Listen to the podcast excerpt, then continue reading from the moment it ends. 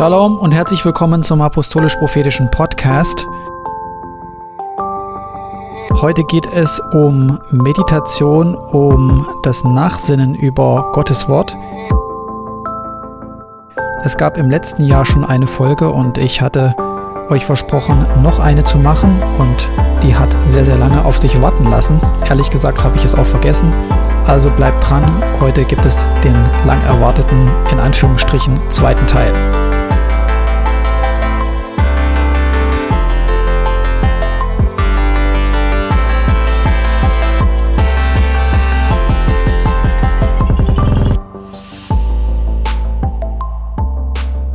So, Nachsinnen über Gottes Wort, Meditation. Ja, Meditation, dieses Wort im Deutschen, das ist ja so esoterisch besetzt, aber ist eigentlich ein, ein sehr, sehr biblisches Wort, äh, wenn man es denn wirklich wörtlich nimmt, was Meditation nämlich heißt. Also im esoterischen New Age Verständnis ist es ja dieses sich entleeren und ähm, dass man sich jeglicher Gedanken befreit und das mittels bestimmter Atemtechniken oder sonstiger Sachen dann äh, halt in diesen Zustand versetzt, wo man an nichts mehr denkt. Aber Meditation im, im logischen Verständnis ist das Nachsinnen über etwas. So, und jetzt über, im, im biblischen Sinne, und darüber hatten wir auch in der letzten Folge gesprochen, ist es schlicht und ergreifend das Nachsinnen über Gottes Wort. Im Hebräischen heißt die äh, Ausgangsform dieses Verbes dazu. Das ist Hagar. Das kommt dann aus der bekannten Stelle in 1. Josua 8. Und das ist ja quasi dieses ähm, Nachsinnen. Also Gott sagt zu Josua, er soll über das Gesetz nachsinnen Tag und Nacht. Ähm, er soll darüber meditieren. So ist es dann auch im Englischen übersetzt worden, meditate, ja. Und das heißt in der Bedeutung, ähm, dass man darüber nicht nur denkt, ja, das ist im Deutschen halt dann ein bisschen schwierig, wenn man nachsinnen hat ja sehr viel mit Denken einfach zu tun, mit aktivem Denken. Aber das Wort selber aus dem Original heraus impliziert, dass man das spricht. Und das ist sehr, sehr wichtig, weil ähm, es ist dieses immer wiederholen, dass man das auch redet. Also das Wort Gottes ist dazu da, dass man natürlich drüber nachdenkt und sich mit dem Gedankengut, was man da gerade liest, füllt. Und unabhängig davon, ob man das ausspricht, aber es ist wichtig, dass man das Wort Gottes redet. Und auch für einen selbst ist es wichtig, dass man es redet. Und dieses Wort hier, was für Meditieren äh, verwendet ist, hat immer etwas mit dem aktiven Sprechen zu tun. Ja, es heißt zum Beispiel auch murmeln oder ähm, äh, auf Englisch Mathe, ja, äh, kann man sagen, sprechen, ähm, äh, sich unterhalten, im weitesten Sinne auch. Das heißt, was ich damit sagen will, es ist sehr stark auch auf das Reden ähm, äh, äh, fokussiert. So, wogegen wir ja beim Meditieren eigentlich mehr ans so, so Denken oder Nichtsdenken dann in dem Sinne denken. So, ähm, wir sollen das Wort über das Wort Gottes nachsinnen. Ähm, wir haben einen interessanten Aspekt äh, aus dem Buch Ezekiel. In einem anderen Zusammenhang bin ich da schon mal drauf eingegangen. Denn Gott sagt nämlich zum Propheten, als er ihm so quasi seine Weisung gibt, dass er essen soll. Iss, was du vor dir hast, sagt er, und er hat äh, eine Schriftrolle vor sich. Er soll diese Schriftrolle essen und dann hingehen und zum Haus Israel sprechen, ja. Und er, er muss sie in sich hinein essen, hat Luther übersetzt, denn er soll seinen Leib damit füllen. Und dieses Meditieren und dieses aktive immer Wiederholen des Wortes Gottes ist so wie wenn man etwas isst. Ja, diese Vergleiche haben wir ja oft, gerade wenn es um Gottes Weisung geht und um das prophetische Wort. In der Offenbarung haben wir das auch nochmal, das Büchlein, das der Engel hält und dann ähm, äh, Johannes gibt, dass er das essen soll. Und wir haben in Psalm 119 die, die Vergleiche mit dem Honig und dass es ähm, unseren Gaumen lieblich ist. Und ähm, das heißt, wir sollen das Wort in uns aufnehmen, ja. Essen ist ja was ganz Besonderes. Du hast das die Speise vor dir. Du, du musst sie in dich hineinführen, du kaust darauf rum und während du darauf kaust, setzt die Verdauung schon ein, ja. Das beginnt ja im Mund mit deinem Speichel und ich will jetzt nicht in alle Details gehen, aber ähm, so viel Bio ist noch, ist noch biologisches Verständnis ist noch da, dass ihr das wisst, ähm, dass bereits im Mund das verdaut wird. Und es ist aber ein langer Prozess notwendig. Ja, ich weiß jetzt nicht mehr, wie lang dein Darm ist, aber der ist mega lang im Vergleich zu deiner Körpergröße. Das heißt, es muss diesen ganzen, ähm, äh, diese ganze Strecke durchlaufen, damit das passiert, was auch mit dem Wort Gottes passieren soll, ja. Und zwar, dass nämlich aus diesem, aus dieser Speise, die du da hast, die Nährstoffe herauskommen, aufgebrochen werden und letzten Endes in deinen Körper hineingehen. Ja, also du hast nicht einfach die Vitamine und das Eiweiß und das Protein irgendwie so äh, vor dir liegen, sondern du musst es, dein Körper extrahiert es aus dieser äh, ähm, Speise, die du gerade isst, dann heraus. Und so ist es mit dem Wort Gottes auch. Du hast es vor dir liegen, ja, das ist die Bibel. Und die kannst du nicht einfach nur essen, das bringt dir nichts, wenn du hier das Papier auf isst. Ähm, da wird dir schlecht davon, das solltest du lieber nicht tun. Ähm, aber du liest es, aber du liest es nicht einfach nur, ähm, ja, indem du das intellektuell einfach so verstehst, sondern du liest es ähm, und du denkst darüber hin nach immer wieder. Du liest es und sinnst darüber nach, du bewegst dich da drin, du lässt es einwirken, ja. Du gibst dir ja auch nicht Mühe zu verdauen, das macht dein Körper ja auch automatisch. Ja, wenn du was isst, dann denkst du ja nicht darüber nach, oh, jetzt muss ich verdauen, jetzt muss ich äh, die, die Eiweiße äh, aus der Speise herauslösen. Das macht dein Körper ja automatisch, indem du das ist, machst, was normal ist, nämlich einfach nur zu essen. Und so ist es auch. Wenn Gott uns diese Anweisung in seinem Wort gibt, ja, meditiere, denke darüber nach, sprich das immer wieder aus, murmel das vor dich hin, ähm, guck das Wort an, betrachte es Tag und Nacht, lies darin, ja, meditiere immer wieder, dann, ähm, dann, dann heißt es in der Anweisung, dass damit etwas passiert, wenn du das tust, ja, nämlich das kommt in dich hinein, das Wort Gottes, nicht nur intellektuell, sondern es wird lebendig, ja. Und ich habe dieses Zeugnis gegeben, dass ich Migräne hatte und ähm, ich hatte eigentlich einen entscheidenden Punkt in dem Zeugnis aus der letzten Ausgabe vergessen, nämlich mein Zustand, der war so ähm, schlimm. Ich hatte das auch noch nie bis dahin. Die Kopfschmerzen wer das schon mal hatte, der weiß das, waren so heftig, dass ich eigentlich gar nicht mehr reden konnte. Ich wusste, ich wollte beten, ähm, aber ich konnte irgendwie nicht richtig beten. Ich wollte gar nicht reden, das war mir alles zu viel. Äh, mein Kopf war so schwer und die Schmerzen auch so stark, dass das mir total schwer gefallen ist und ich habe einfach nur im dunklen Zimmer gesessen, im Sessel. Und dann kam mir dieser Bibelvers, dass Jesus Christus ist der Anfänger und Vollender unseres Glaubens. Dieser Vers kam mir und ich wusste aber, ich muss das aussprechen. Das ist der entscheidende Punkt, den ich vergessen hatte. Ich musste das aussprechen. Ich habe darüber nachgedacht. Es war in meinem Kopf drin. Aber die Heilung oder der Effekt, will ich jetzt mal sagen, ähm, kam, als ich es ausgesprochen habe. Mir ging es so mies. Es war, als würde mir jemand den Mund zuhalten und äh, als hätte ich mein, wäre mein Kiefer, wären rostige Scharniere, die sich nicht bewegen können. Aber ich muss es aussprechen. Und das war der Punkt.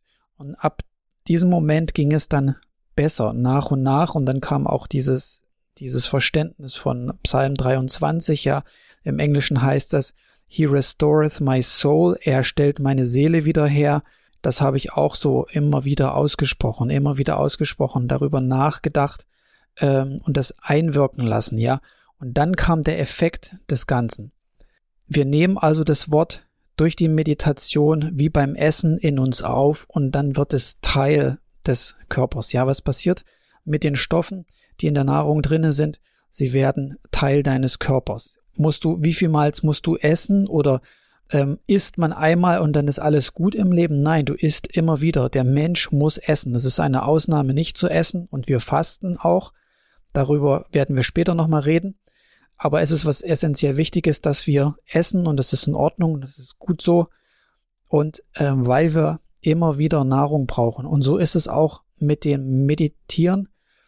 Ähm, Gott sagt ja nicht umsonst, dass darüber nachsinnen soll Tag und Nacht. Das hat Josua auch nicht einmal so gemacht, sondern eine Beständigkeit ist da drin, so wie das beim Essen auch immer ist. Man isst regelmäßig. Bei der Meditation ist es so im biblischen Sinne, dass man sich einen Teil rauspickt, über den man immer wieder drüber geht, ist etwas richtig in dich hinein. Und das kannst du nicht, das liegt in der Natur der Sache, auch wenn es im Wort Gottes nicht so drin steht. Du, du darfst nur ein Kapitel lesen oder nur einen Vers oder so.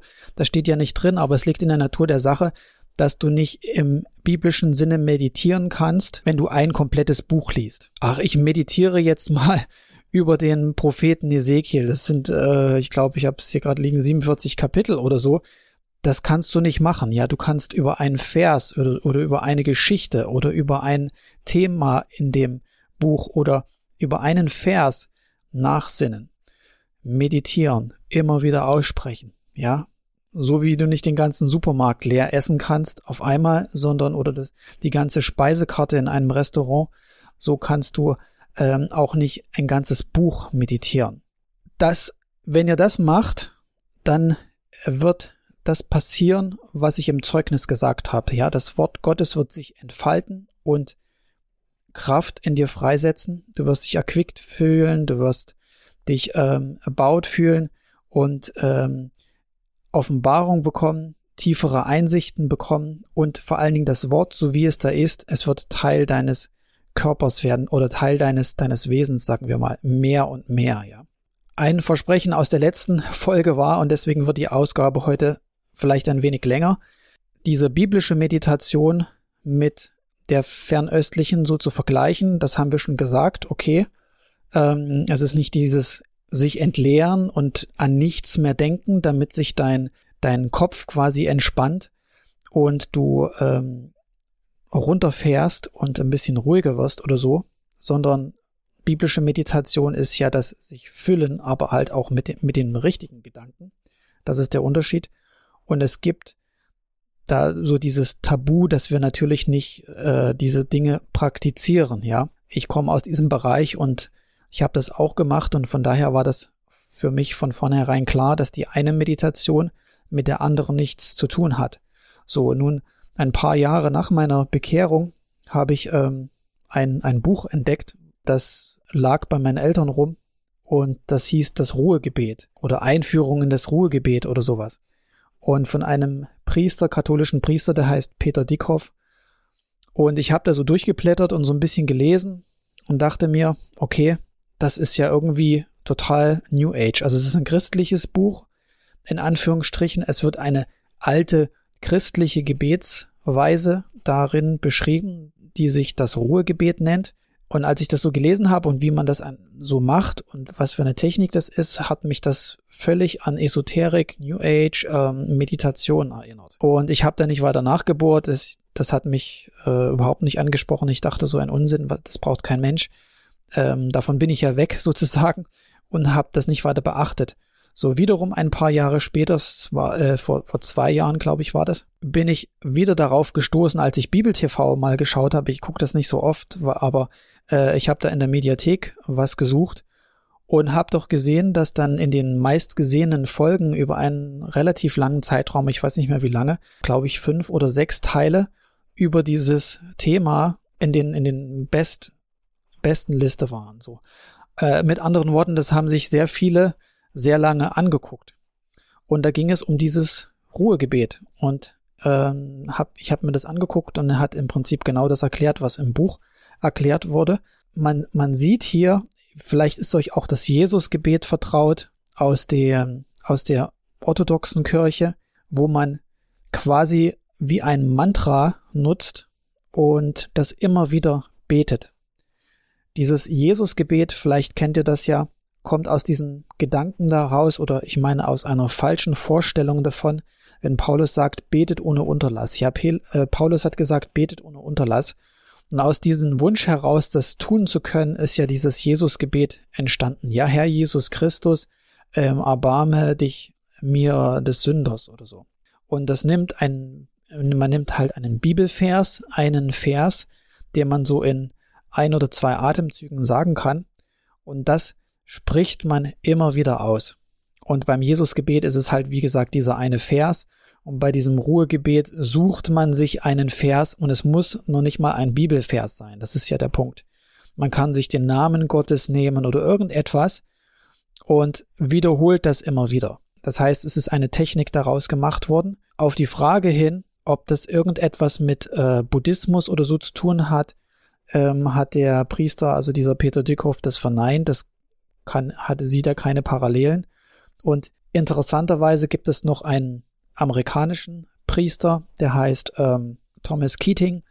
Und der hat im Prinzip dasselbe in Grün veranstaltet. Er hat ein, eine Gebetsform selber quasi kreiert. Das heißt das Centering Prayer. Und das folgt demselben Prinzip sozusagen. Also man nimmt sich irgendeinen Vers, irgendetwas, ähm, worüber man meditieren will. Es, das muss noch nicht mal irgendwas Biblisches sein. Und das wiederholt man dann immer wieder, immer wieder, immer wieder. Und wenn man abgelenkt wird, dann kehrt man immer wieder zu diesem Gebetswort zurück.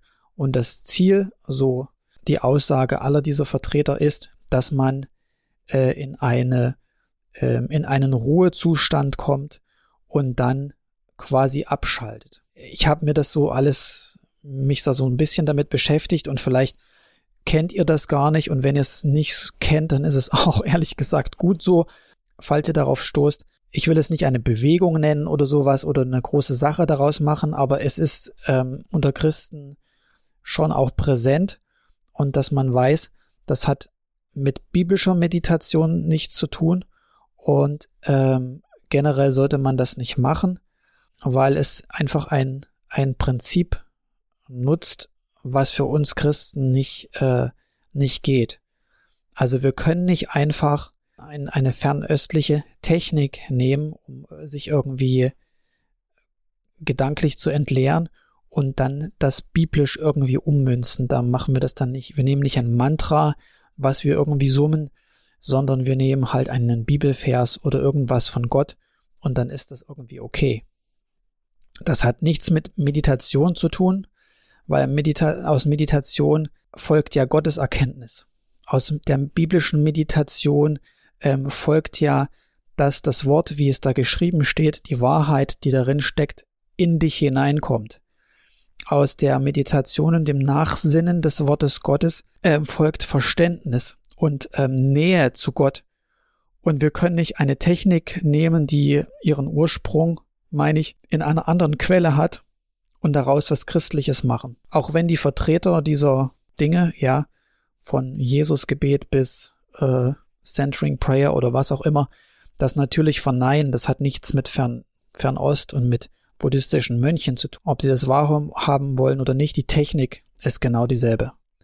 Und das Resultat ist auch genau dasselbe.